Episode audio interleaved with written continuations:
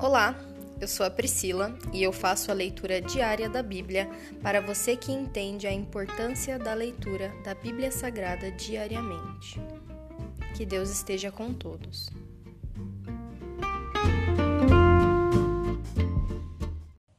Ouça agora o capítulo 5 de 1 Crônicas. Descendentes de Ruben. O filho mais velho de Israel era Ruben, mas ele teve relações com uma das concubinas de seu pai e o desonrou. Por isso, seus direitos de filho mais velho foram dados aos filhos de seu irmão José. Desse modo, Ruben não aparece nos registros genealógicos como o filho mais velho. Os descendentes de Judá se tornaram a tribo mais poderosa, e dela veio um governante para a nação. Mas os direitos de filho mais velho pertenciam a José. Filho, os filhos de Ruben, filho mais velho de Israel, foram Enoque e Palu, Esron e Carmi. Os descendentes de Joel foram Simaías, Gog, Simei, Mica, Reaías, Baal e Beerá. Beerá era o chefe dos Rubenitas quando foram levados ao cativeiro por Tiglade-Pileser, rei da Assíria. Os parentes de Beerá, listados em seus registros genealógicos de acordo com os seus clãs, foram Jeiel, o chefe, Zacarias e Belá, filho de Azaz, filho de Sema, filho de Joel. Os rubenitas habitavam na região que se estende de Aroer até Nebo e Baal-Meon. Uma vez que tinha tantos rebanhos na terra de Gileade, espalharam-se para o leste em direção ao limite do deserto que se estende para o rio Eufrates. Durante o reinado de Saul, os rubenitas guerrearam contra os agarenos, e os derrotaram.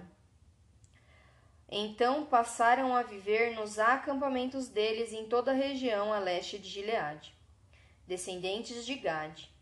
Ao lado dos Rubenitas ficaram os descendentes de Gade, que habitavam na terra de Bassã até Salcá. Salcá. Joel foi o chefe na terra de Bassã e Safã, o segundo no poder, seguido de Janaí e Safate. Seus parentes, chefes de outros clãs foram Micael, Mesulão, Seba, Jorai, Jacã, Zia e Eber.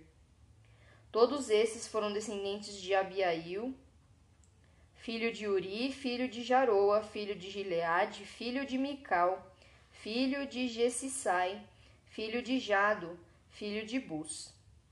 Aí, filho de Abidiel, filho de Guni, foi o chefe de seus clãs.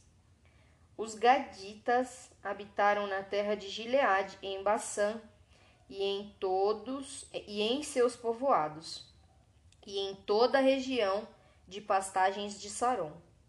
Todos foram listados nos registros genealógicos no tempo de Jotão, rei de Judá, e de Jeroboão, rei de Israel. As tribos a leste do Jordão. Havia 44.760 homens aptos para a guerra nos exércitos de Ruben e Gade e da meia tribo de Manassés. Eram todos hábeis no combate e armados com escudos, espadas e arcos. Guerrearam contra os agarenos e contra Getur, Nafis e Nodab. Durante a batalha clamaram a Deus e ele atendeu as orações, pois confiaram nele. Assim os agarenos de todos os seus e todos os seus aliados foram derrotados. Tomaram dos agarenos como despojo cinquenta mil camelos, duzentos e cinquenta mil ovelhas e dois mil jumentos, e fizeram cem mil prisioneiros. Muitos dos agarenos foram mortos na batalha, pois Deus lutou contra eles. As tribos se estabeleceram na terra deles até que foram levadas para o exílio. A meia tribo de Manassés era numerosa e se espalhou por toda a terra, desde Bassã até Baal-Hermon, Senir e o Monte Hermon. Os chefes de seus clãs foram Éfer e Si, Eliel, Asriel, Jeremias, Odavias e Jadiel. Esses homens foram guerreiros valentes de grande reputação e chefes de seus clãs. Contudo, essas tribos foram infiéis ao Deus de seus antepassados Adoraram os deuses das nações que Deus havia destruído diante deles. Por isso o Deus de Israel fez Pul, rei da Assíria, também conhecido como Tiglat-Pileser, invadir a terra e levar cativos os membros das tribos de Ruben e Gade e da meia tribo de Manassés. Os assírios os deportaram para Ala, Abor, Ará e para o rio Gozã, onde estão até hoje. É aqui o capítulo 5 de 1 Crônicas. Pai, nós te agradecemos por mais um dia. Nós te agradecemos, pois o teu amor é eterno, passa de geração em geração. Mas a tua ira só cai somente sobre aqueles que pecam contra ti. Nós te pedimos, Senhor, que o nosso pecado seja perdoado e que, além disso, nós saibamos, meu Pai, ser verdadeiramente arrependido sobre as coisas que nós fazemos, Senhor. Nós sabemos que todos nós somos pecadores e nós admitimos isso. Nós te pedimos, Senhor, limpa o nosso interior para que a gente faça a tua vontade e nos ajuda, Senhor, a descobrir quais áreas das nossas vidas nós estamos constantemente errando ou circunstancialmente errando, para que nós possamos consertá-las, Senhor. Muitas dessas coisas nós consertaremos depressa, muitas dessas coisas nós demoraremos anos para aprender, mas o Senhor é um Deus paciente, bondoso, misericordioso.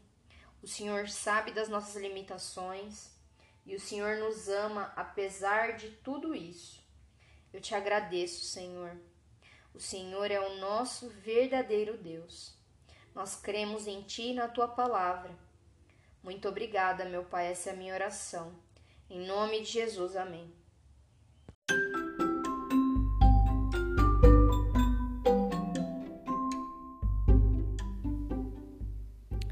Você acabou de ouvir o Dali Bíblia, o podcast da tua leitura diária da palavra do Senhor.